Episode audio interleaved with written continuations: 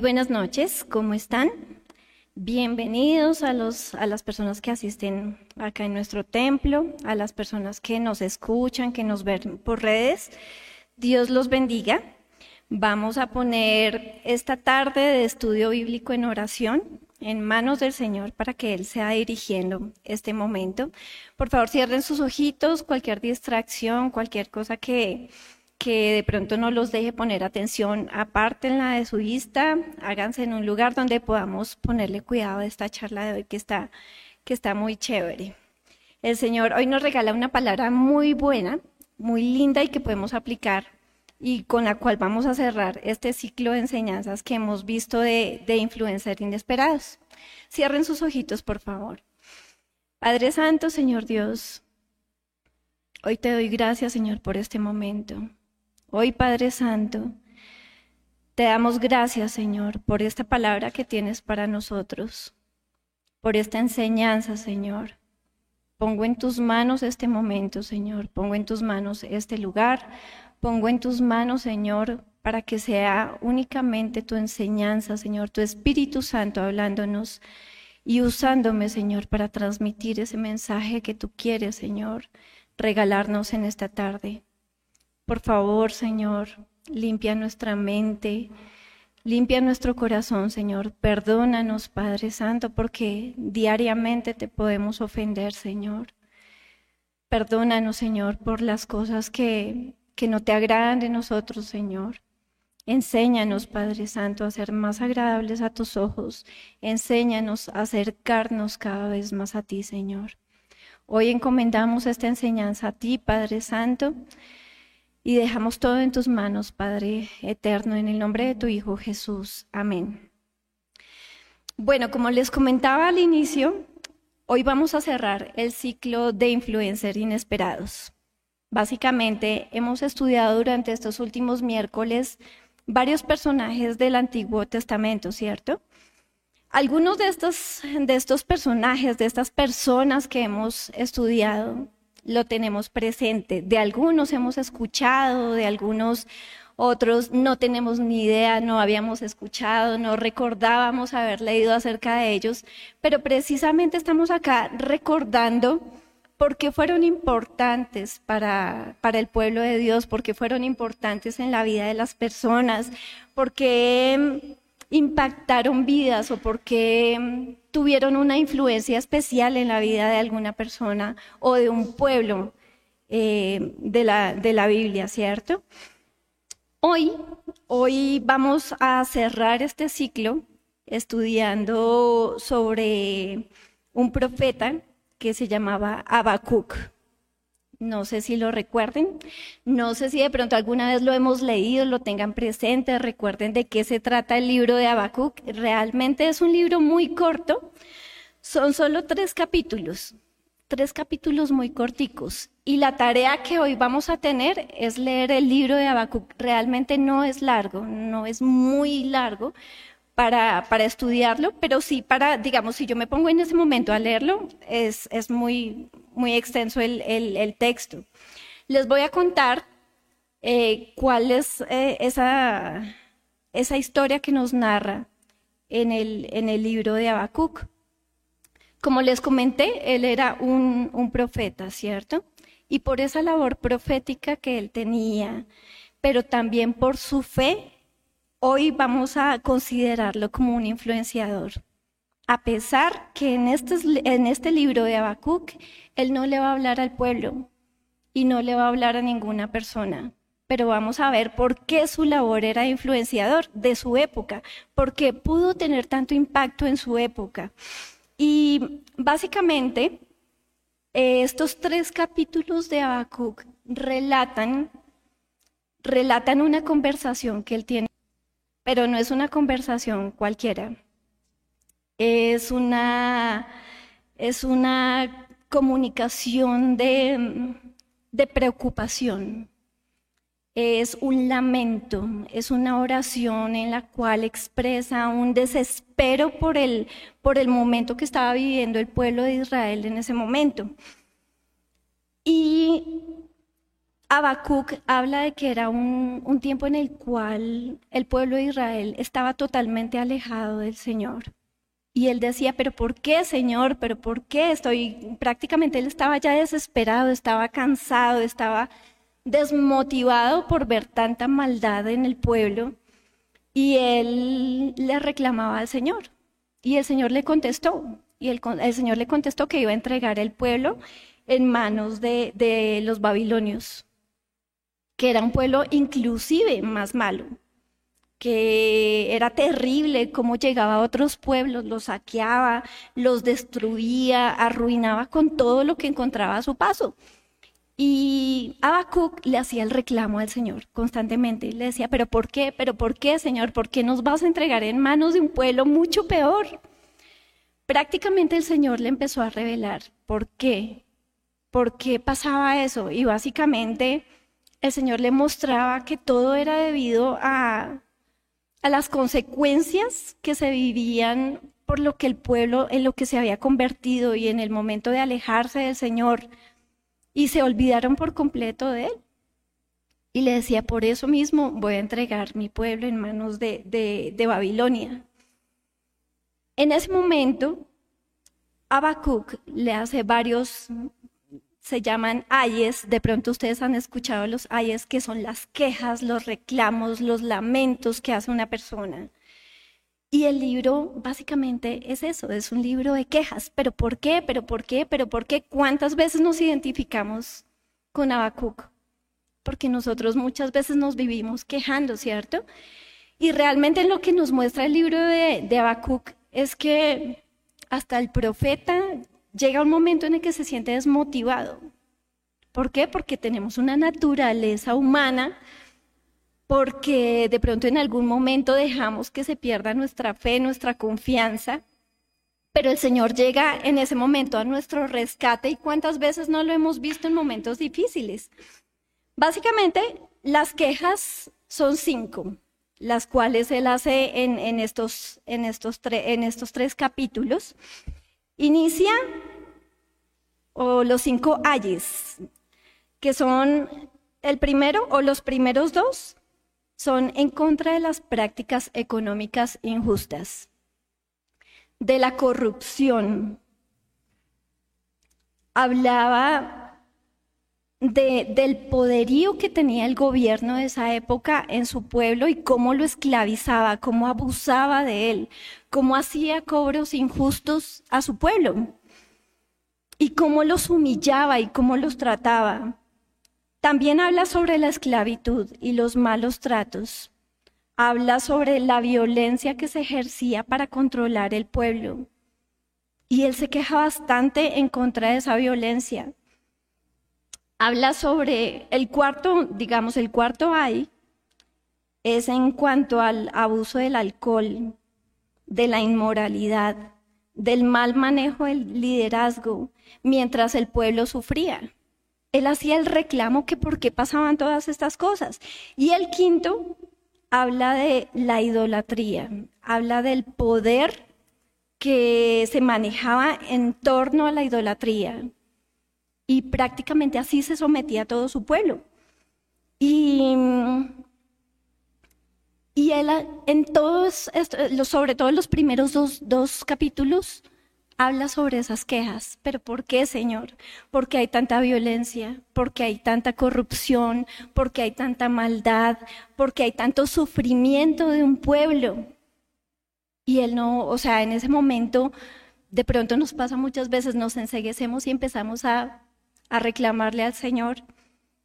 Y el Señor, como les decía, le contestaba, ¿Por qué? Porque es consecuencia, porque me abandonaste, porque estás adorando otros dioses, porque te entregaste a otros dioses. Por la avaricia, le decía el Señor.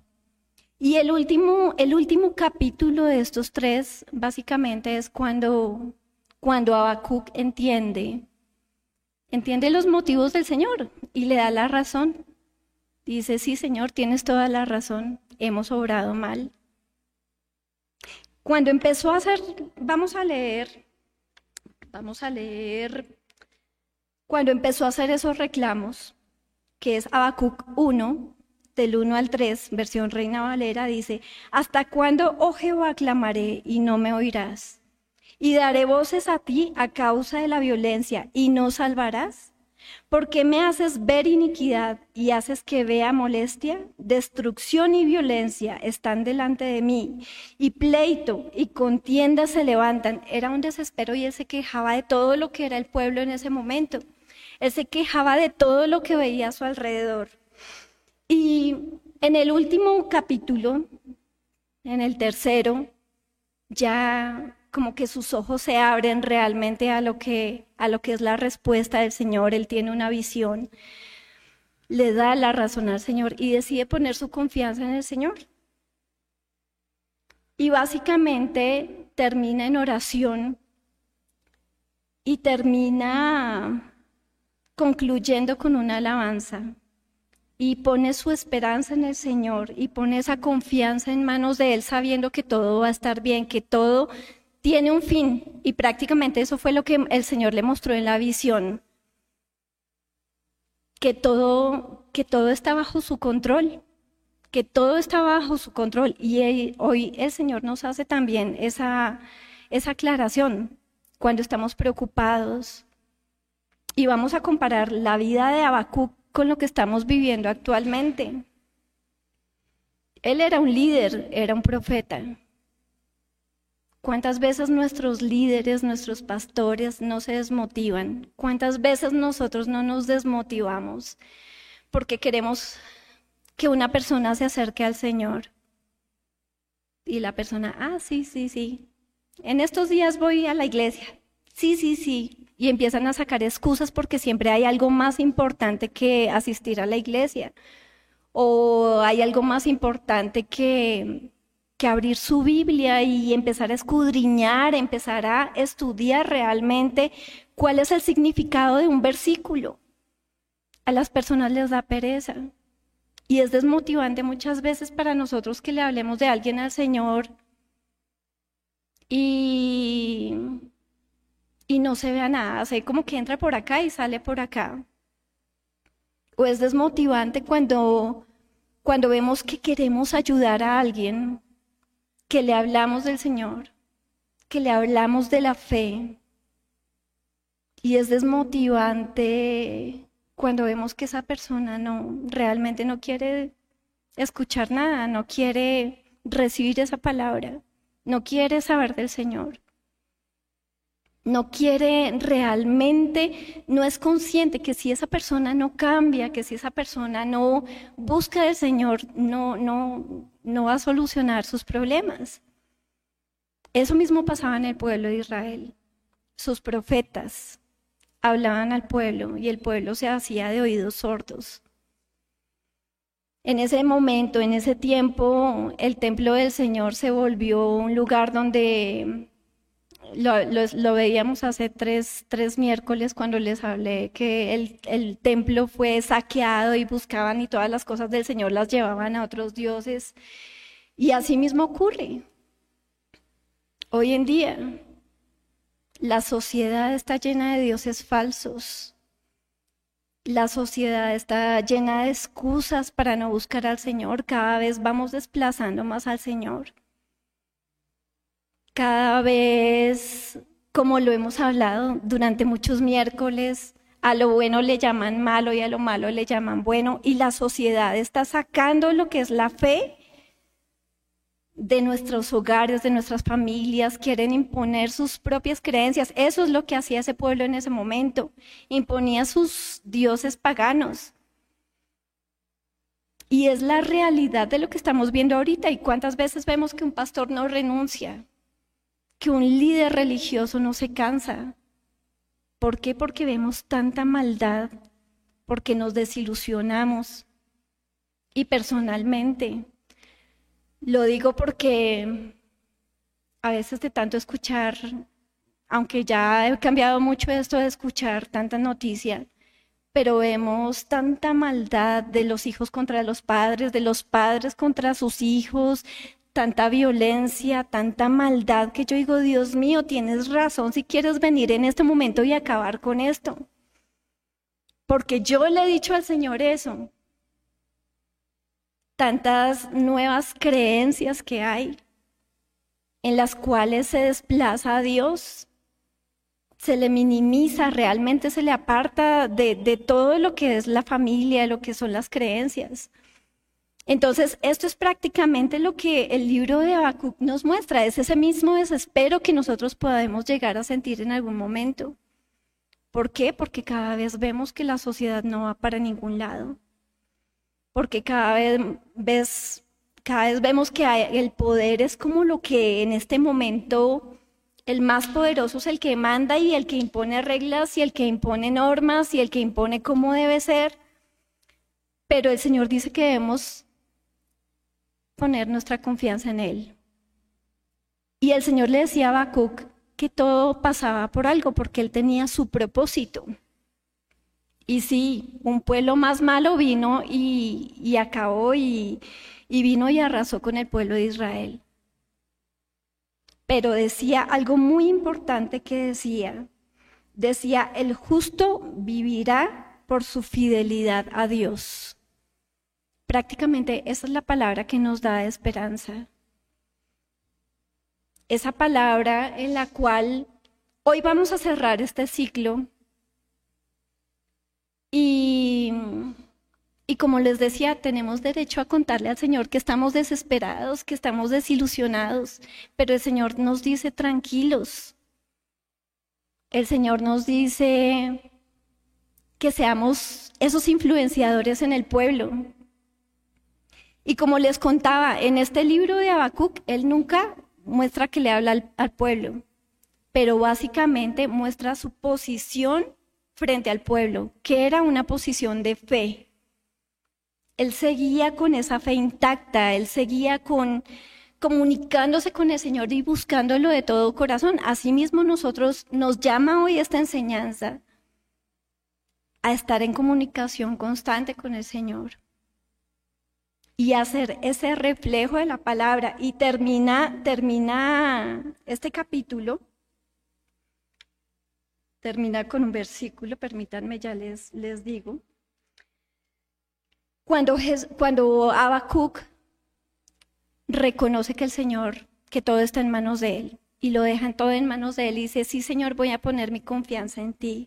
Dice Habacuc 3, al 19, traducción lenguaje actual, dice, aunque no den higos las higueras, ni den uvas las viñas, ni aceitunas los olivos, aunque no haya en nuestros campos nada que cosechar, aunque no tengamos vacas ni ovejas, siempre te alabaré con alegría, porque tú eres mi Salvador, Dios mío.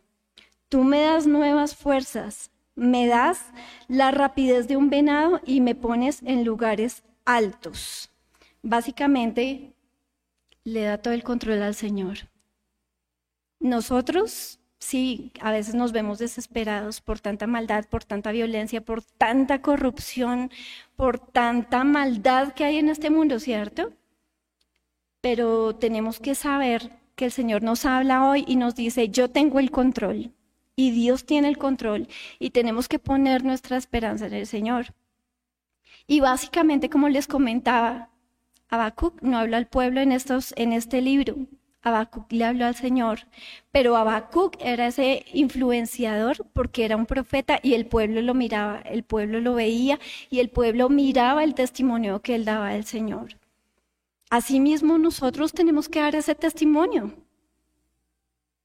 Asimismo, nosotros vamos a mostrar el amor de Jesús, vamos a mostrar el amor del Señor, vamos a mostrar que somos ese templo del Señor sin importar lo que pase a nuestro alrededor, sin importar que, que veamos que el mundo se esté desmoronando, tenemos que ser esa luz, tenemos, tenemos que ser ese ejemplo, tenemos que ser ese testimonio. Y el Señor hoy nos pide ser esos influenciadores de esa manera, ser el testimonio y mostrar que esa luz habita en nosotros. Y el Señor hoy nos regala una palabra, dice en Mateo 5, 13 al 16.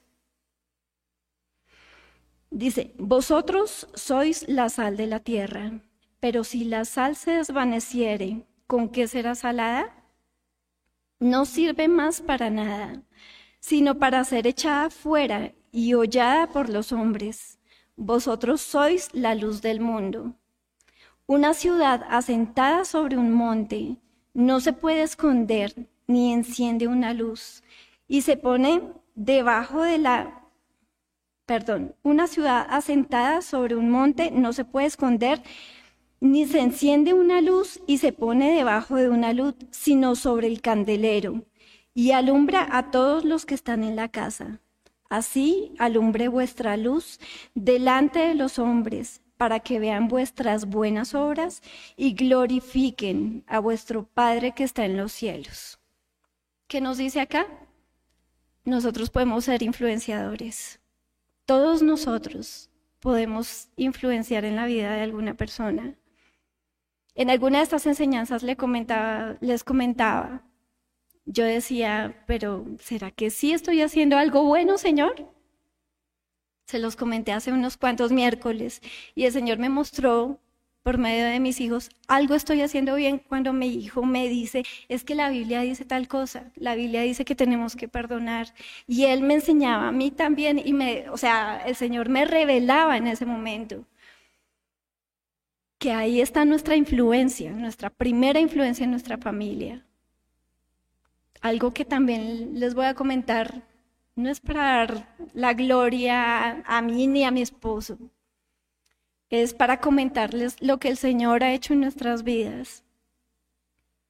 Eh, hace un tiempo, hace unos días, tuvimos un viaje y, y la persona que nos ayuda a conseguir esa casa eh, llegó ahí, yo decía, ay, pues qué maluco, porque yo quería que fuera algo muy privado, que fuera en familia, y yo, ay, qué pereza. Pero el Señor sabe cómo hace todo. El Señor sabe por qué hace las cosas. El Señor tiene un propósito detrás de cada cosa que pasa en nuestras vidas, porque la hermana del muchacho me decía, me decía, Caro, es que yo veo que ustedes tienen un matrimonio ejemplar. Yo veo que ustedes tienen un ejemplo que yo quiero que mi hermano vea. En sus vidas ocurrió algo que definitivamente se ve un cambio, que se ve una esperanza. Y ella, nos ella me decía, Caro, habla con mi hermano, perdón decía, Caro, habla con mi hermano porque él está entregado al trago, él tiene abandonada a su familia, él tiene tal y tal y tal problema, él realmente en este momento está a punto de perder su esposa, su hijo. Y en ese momento lo cogimos José y yo, mi esposo y yo, y le hablamos de todo lo que ha pasado gracias a que nos hemos entregado al Señor. Y y vemos cómo todo tiene un propósito. O sea, fue propósito del Señor que consiguiéramos esa casa por medio de ese muchacho, que la hermana de él se me acercara, que la hermana de él, de alguna manera, ellos ven el testimonio que tenemos en nuestro hogar. Y yo decía, bendito Dios, o sea, solo Dios sabe cómo hace sus cosas. Yo le tenía pereza. en algún momento dije, ay, qué pereza, porque yo quería algo muy íntimo, muy de la familia y llega esta otra familia y yo decía, Señor, este era tu propósito con este viaje. Y al otro día nos comenta este muchacho y dice, nos dice, no saben cuántas cosas me calan en la mente y en el corazón en este momento de todo lo que ustedes nos dijeron. Y yo solo veo la mano del Señor Solo veo la mano de Él que nos permite, si estamos conectados con Él, si estamos buscándolo constantemente. Alguien puede ver algo bueno en nosotros, alguien puede ver lo que realmente ha hecho el Señor en un hogar. No sé qué sería en este momento de nuestro hogar si no, si no nos hubiéramos acercado al Señor, si el Señor no hubiera tenido esa misericordia de buscarnos en algún momento. Así como de pronto esa persona puede sentirse atraída por lo que es nuestra vida con Dios. Y espero que en algún momento esa persona venga, que acepte esa invitación. Asimismo nosotros alguna vez nos acercamos al Señor, hechos trizas, sí, con muchos problemas, sí, y sé que todavía tenemos mucho por mejorar. pero asimismo como podemos influenciar en la vida de una familia que nunca pensé que viera lo que era nuestro hogar. O sea, yo no me imaginé que se me fueran a acercar y a decirme qué es lo que ha pasado en tu vida, que está, o sea, se ve algo diferente. ¿Qué ha pasado con tu esposo que antes se la pasaba tomando cada ocho días, dos, tres, cuatro veces a la semana? ¿Qué es lo que ha pasado en ese matrimonio? Y ven, y yo le decía, solo es la mano de Dios. Solo es el disponernos a buscarlo a Él. Y yo le decía, porque si Él no hubiera tocado nuestra puerta en ese momento, porque el Señor nos buscó, y así como esa persona ve que le podemos influenciar, nosotros lo vimos en algún momento. Como les comentaba, estábamos hechos trizas, estábamos vueltos nada en un momento cuando llegó el video del testimonio de Johnny y Viviana con Dani. Y ese video nos creó algo acá y el Señor tocó nuestro corazón y el Señor y José me decía, ¿qué hacemos? Y le dije, vamos, vamos a ese grupo de oración yo sentía que el Señor nos buscaba y yo no sabía dónde buscarlo en ese momento. Y el Señor nos puso ese video y nos puso esa invitación esa tarde. Y asimismo nos pone personas a nuestro alrededor. Asimismo nos pone un vecino que diga, ese hogar tan bonito que tú tienes, ese ejemplo de mujer que eres, ese ejemplo de hombre que tú eres, prácticamente, como les comentaba, la gloria no es para nosotros, la gloria es para el Señor porque Él fue el que nos buscó. Él sabía cómo nos sentíamos destrozados en ese momento. Y Él sabía que la única salida era que, que nos dispusiéramos a escucharlo y acabamos. Y aquí estamos. Y muchas veces no creemos que podemos ser influenciadores. Y cuando me doy cuenta, yo decía, Señor, es increíble. Es increíble cómo podemos de verdad, em, cuando estamos cerca de ti, lograr ese efecto que las personas digan, hay algo diferente en ti. Algo diferente está pasando en tu familia, algo diferente está pasando en tu hogar y que esa persona nos busque para que habláramos con ellos. Nunca en la vida me imaginé que ellos se acercaran a nosotros. ¿Qué vieron? Solo vieron la mano del Señor. Solo vieron esa cosita especial, ese toque especial que solo lo da el Señor. Y nos muestra que aunque nosotros no creamos, porque yo no nunca me imaginé estar acá parada hablándoles una palabra. La verdad, nunca.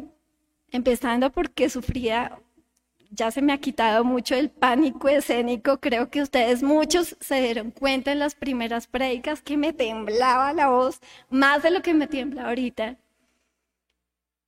Muchos de ustedes se dieron cuenta, pero el Señor es el que nos va formando. Y el Señor es el que te dice, ve por aquí. Nunca me imaginé estar acá parada. Nunca me imaginé darles a ustedes una enseñanza. Nunca me imaginé que pudiera servirle de algo al Señor. O sea, es que yo digo, Dios mío, o sea, es impresionante ya un año y sé que me falta mucho por aprender y sé que me falta mucho para, para dar una prédica cada vez más excelente como el Señor quiere. Pero acá, acá estamos, acá vamos y nos estamos disponiendo. Y nosotros tenemos que tener esa disposición para que el Señor actúe en nuestras vidas. Y para poder transmitir esa luz que el Señor quiere. No escondernos, como lo dice acá en Mateo 5, 13, 16. No escondernos como una lámpara no se puede esconder debajo de una mesa. Una lámpara tiene que estar encima para alumbrar. Y tenemos que ser esa lámpara. Hoy el llamado es a que seamos esos influenciadores, a pesar que tengamos desesperanza, a pesar que mm, veamos que nuestro alrededor es un caos, porque realmente es así, porque el mundo de hoy es un caos, pero el Señor nos necesita a cada uno de nosotros como influenciadores, que cada uno de nosotros transmita una palabra. Y si los se quieren hacer de oídos sordos, La luz se puede transmitir con nuestro actuar, con nuestro comportamiento, con, con ese testimonio que demos de nuestras vidas. Y ese es el llamado de hoy y ese es el llamado de esta serie que acabamos de ver de los influenciadores. Porque muchos de nosotros, como les comenté al principio, no conocíamos algunos de los personajes que estudiamos, ¿cierto? yo, ay, yo no había escuchado de esta persona, yo no había escuchado de este otro. O de pronto lo leímos y pasamos de largo y no le ponemos cuidado a la enseñanza que el Señor tiene para nosotros en ese pedacito de la Biblia. Pero cada uno de ellos dejó huella en una persona, dejó huella en un pueblo, dejó huella en muchas personas. Y asimismo el Señor hoy nos pide que dejemos esa huella. Y nos dice que no nos preocupemos por lo que piensen otras personas, que debemos es demostrar que el Espíritu de Dios está en nosotros. Y vamos a cerrar con este, con este versículo. Permítanme un segundo. Dice en 1 de Pedro 2.12, manteniendo buena vuestra manera de vivir entre los gentiles para que en lo que murmuran de vosotros como de malhechores, glorifiquen a Dios en el día de la visitación, al considerar vuestras buenas obras. Entonces, ese es el llamado, a que por las obras que hagamos, a, que por nuestro comportamiento, por ese testimonio, por nuestra manera de actuar, alguien vea algo especial, alguien vea que esa luz es el Señor, que lo que tenemos en nuestro corazón es el Señor, que queremos cambiar. Y sí, todavía tenemos mucho por cambiar, cada uno de nosotros. Pero no porque tengamos, porque todavía tenemos muchos pecados, todavía hay muchas cosas que de pronto al Señor le molestan de nosotros. Pero tenemos esa disposición al Señor. Entonces, cada uno de nosotros podemos disponernos para que esa luz del Espíritu Santo esté en nosotros, para que ese amor de Jesús resplandezca por nuestros poros y que el resto del mundo vea que hay algo diferente y esa cosa diferente o esa algo diferente que tenemos es el Señor. Entonces, cerramos con esta palabra, con la enseñanza de Habacuc en la tarde de hoy, cerramos esta, esta serie y de verdad estamos llamados a influenciar en la vida de cada una de las personas que nos rodean. Estamos llamados a, a transmitir esa palabra del Señor. Estamos llamados a, a lograr que cada una de las personas pueda ver que sí podemos cambiar, que podemos mejorar y que podemos ser cada vez más agradables al Señor. Y que solo se logra como buscándolo a Él. Solo se logra si tenemos disposición. Porque así como hay muchas personas que han venido, escuchan y les sale, como decía, les entra por acá, les sale por acá y siguen viviendo igual. Eso no es disposición. Disposición es hacer lo que el Señor nos pide. Disposición es lograr ser ese testimonio. Muchas gracias a todos por acompañarnos. El próximo miércoles iniciamos una buena, una nueva etapa de enseñanzas.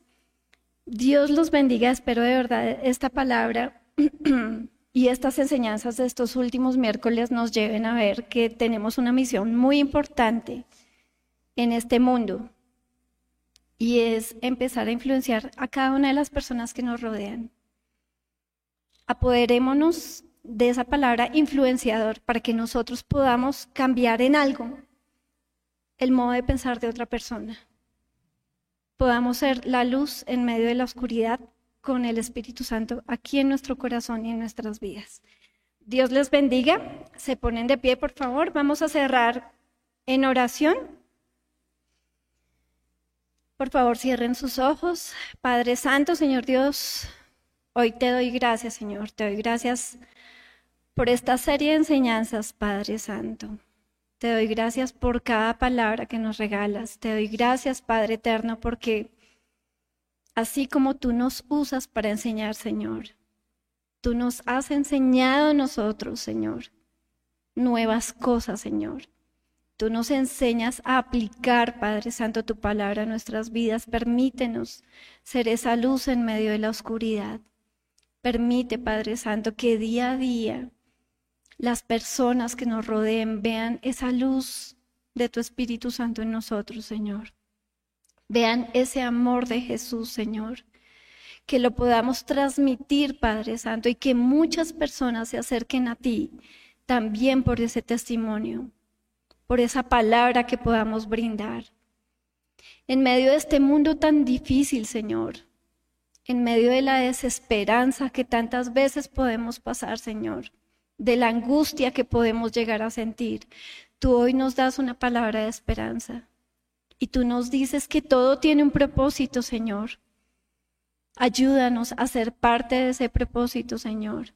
Y ayúdanos, Padre Santo, a que de tu mano, Señor, podamos ser influencia en la vida de cada una de las personas que nos rodean. Hoy te damos gracias, Señor. Te rogamos nos acompañes de regreso a nuestra casa. Te rogamos, Padre Santo, bendigas la vida de cada una de las personas que ha escuchado este mensaje y bendigas la vida de cada una de las personas que ha escuchado los mensajes de estos miércoles. Te alabamos, Padre Santo, te adoramos con nuestra alma, con nuestro corazón. Nos ponemos en tus manos, Papito Dios, y quedamos en tu presencia en el nombre de tu Hijo Jesús. Amén. Bueno, mil gracias a cada uno de ustedes. Dios los bendiga. Nos vemos el próximo sábado a las seis de la tarde, cinco y media para intercesión.